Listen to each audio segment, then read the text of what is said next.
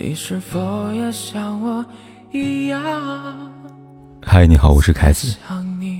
不管天有多黑，夜有多晚，我都在这里等着跟你说一声晚安。曾经看过一段话，至今读来感受颇深。理想的婚姻就如同在海边捡贝壳。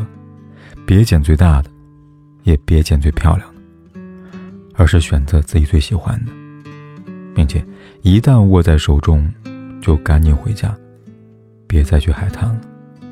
记住，永远不要再去。然而现实生活当中，太多人即使有了贝壳，依然想着再去海滩，因为他们总是期待找到那个最漂亮的。家住杭州的王女士。前一秒还沉浸在生下二胎的喜悦当中，下一秒突如其来的打击，将这份喜悦砸得粉碎。她发现丈夫于先生在足浴店消费了十五万元，她以为这只是足浴店的诱导消费，钱早晚会退回来。然而真相却给她当头一棒，丈夫不是被骗，而是出轨。通过检查丈夫的手机，她发现丈夫与同一个女人。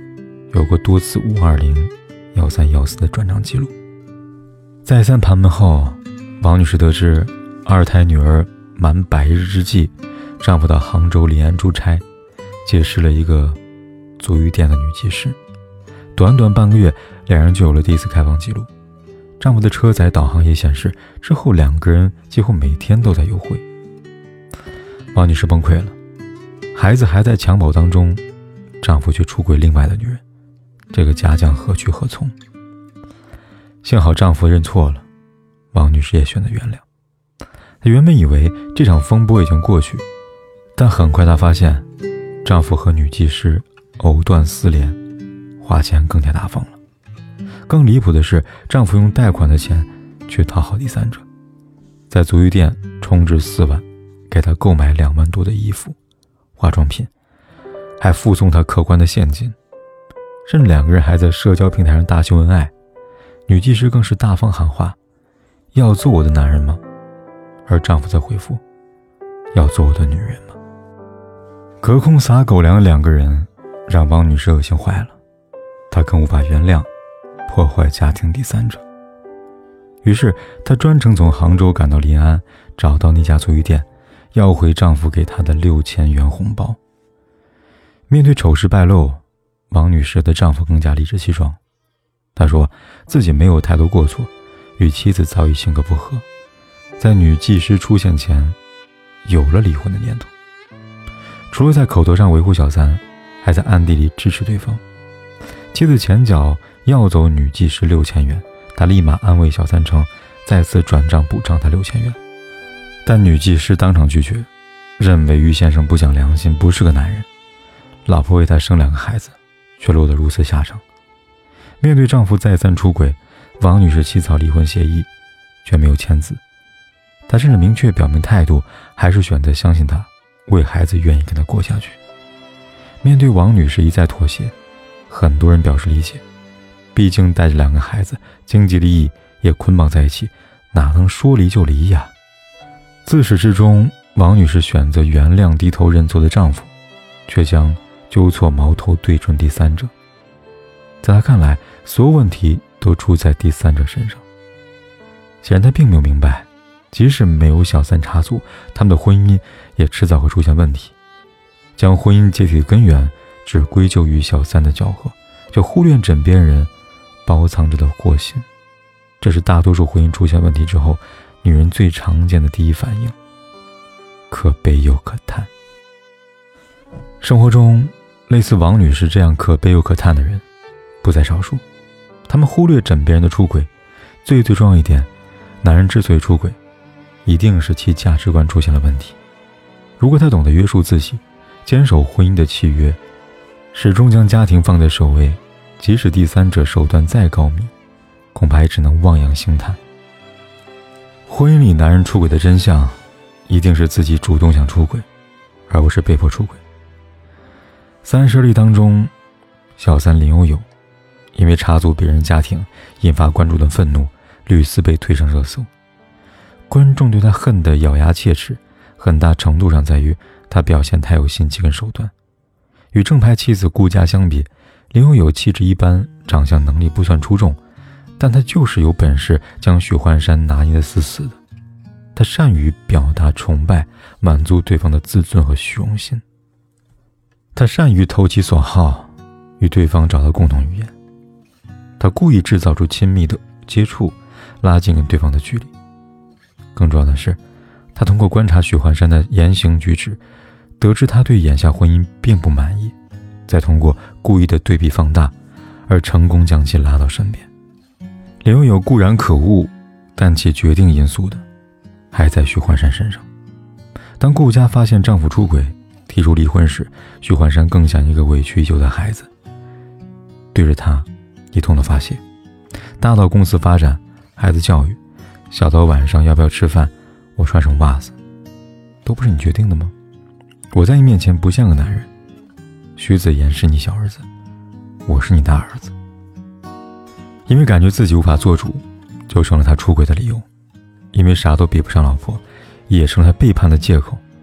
老婆的贤惠跟优秀，在别人眼里是羡慕，却是他口中的痛苦的原罪，荒唐又可笑。所以那些痛恨林有有的人，能够看清一个事实：不是林有有手段有多高明，而是徐焕山对婚姻有了怨怼，才让第三者有可乘之机。出轨这件事，都是苍蝇不叮无缝的蛋。确实，如果蛋自身没有裂痕，无论苍蝇飞多大劲儿，也不可能得逞。假设没有林有有，还有赵有有、李有有。许幻山自认为婚姻出现了问题，不去积极解决和沟通，反而选择逃避和推卸。出轨也是早晚的事情。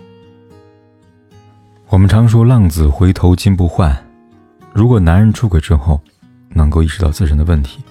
并努力改正过错，弥补过失，还是值得被原谅的。还有一种男人，出轨被抓后痛哭流涕，骗取妻子心软原谅，一旦妻子放松警惕，便又重蹈覆辙，跟小三旧情复燃，或是跟其他女人再次出轨。这样男人根本不值得原谅。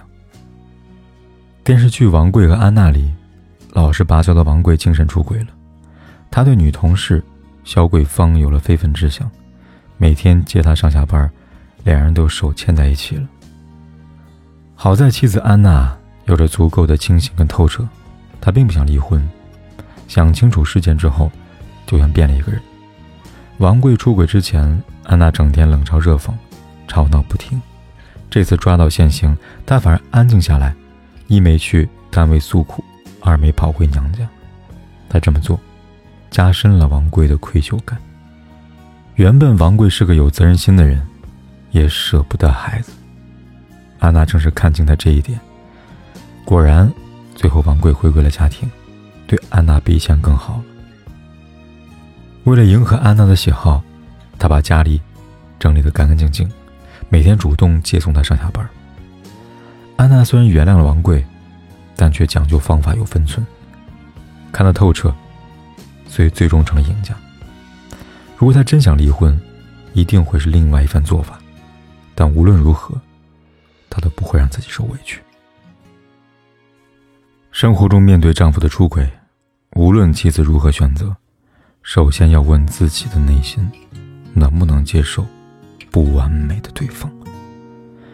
如果可以，就跟男人约法三章，让他明白再犯后后果很严重。同时。妻子不要将自己放在受害者的位置上，一味的自怨自艾，隐忍委屈。因为一旦埋下这样的种子，今后生活中发生争吵，妻子就会站在道德制高点，将男人的出轨经历当做随意挥舞的反击利器，这样只会将丈夫推得越来越远。正确做法是，妻子一旦选择接受，就要想方设法。抚平内心的委屈，冷静分析婚姻中的问题，从核心找到答案。既要看清外因，要分析自信的内因，找到解决问题的办法。倘若这段婚姻当中，妻子已经竭尽所能，丈夫依然无法收心，那就果断放弃吧。如果实在无法接受背叛男人，不妨快刀斩乱麻，两人好聚好散，一别两宽，绝不拖泥带水，心存侥幸。明智的放弃，胜过盲目的执着。婚姻中及时止损，是女人最智慧的勇敢。听过一句话。生而为人，谁都无法预估人生的风险，并恰到好处的避开。唯一能做的，就是尽量珍惜。一旦婚姻触礁，无论如何都要让冷静跟理智占上风。一方面保持宽容大度，一方面要爱自己。不要隐忍委屈，多为自己打算。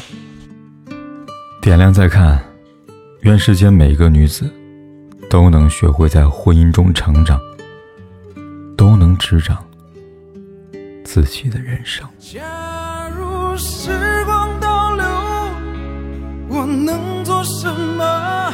叫你没说的却想要的。假如我不放手，你多年以后会怪我恨我或感动。想假如是最空虚的痛。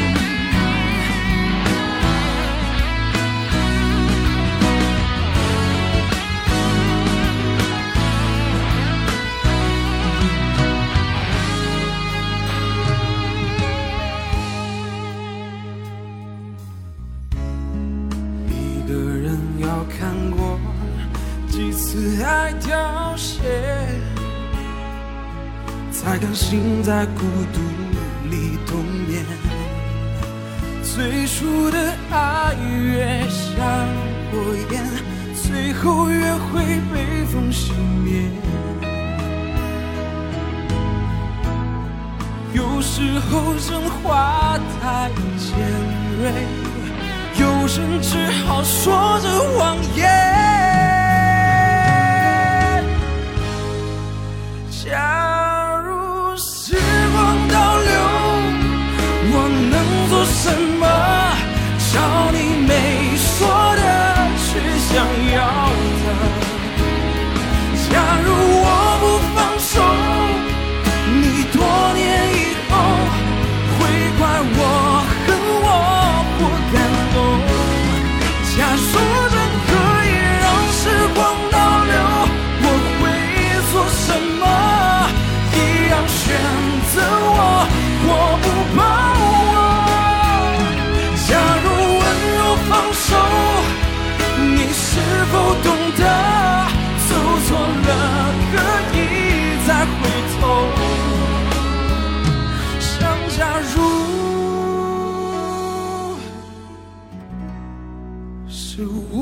天有多黑，夜有多晚，我都在这里等着，跟你说一声晚安。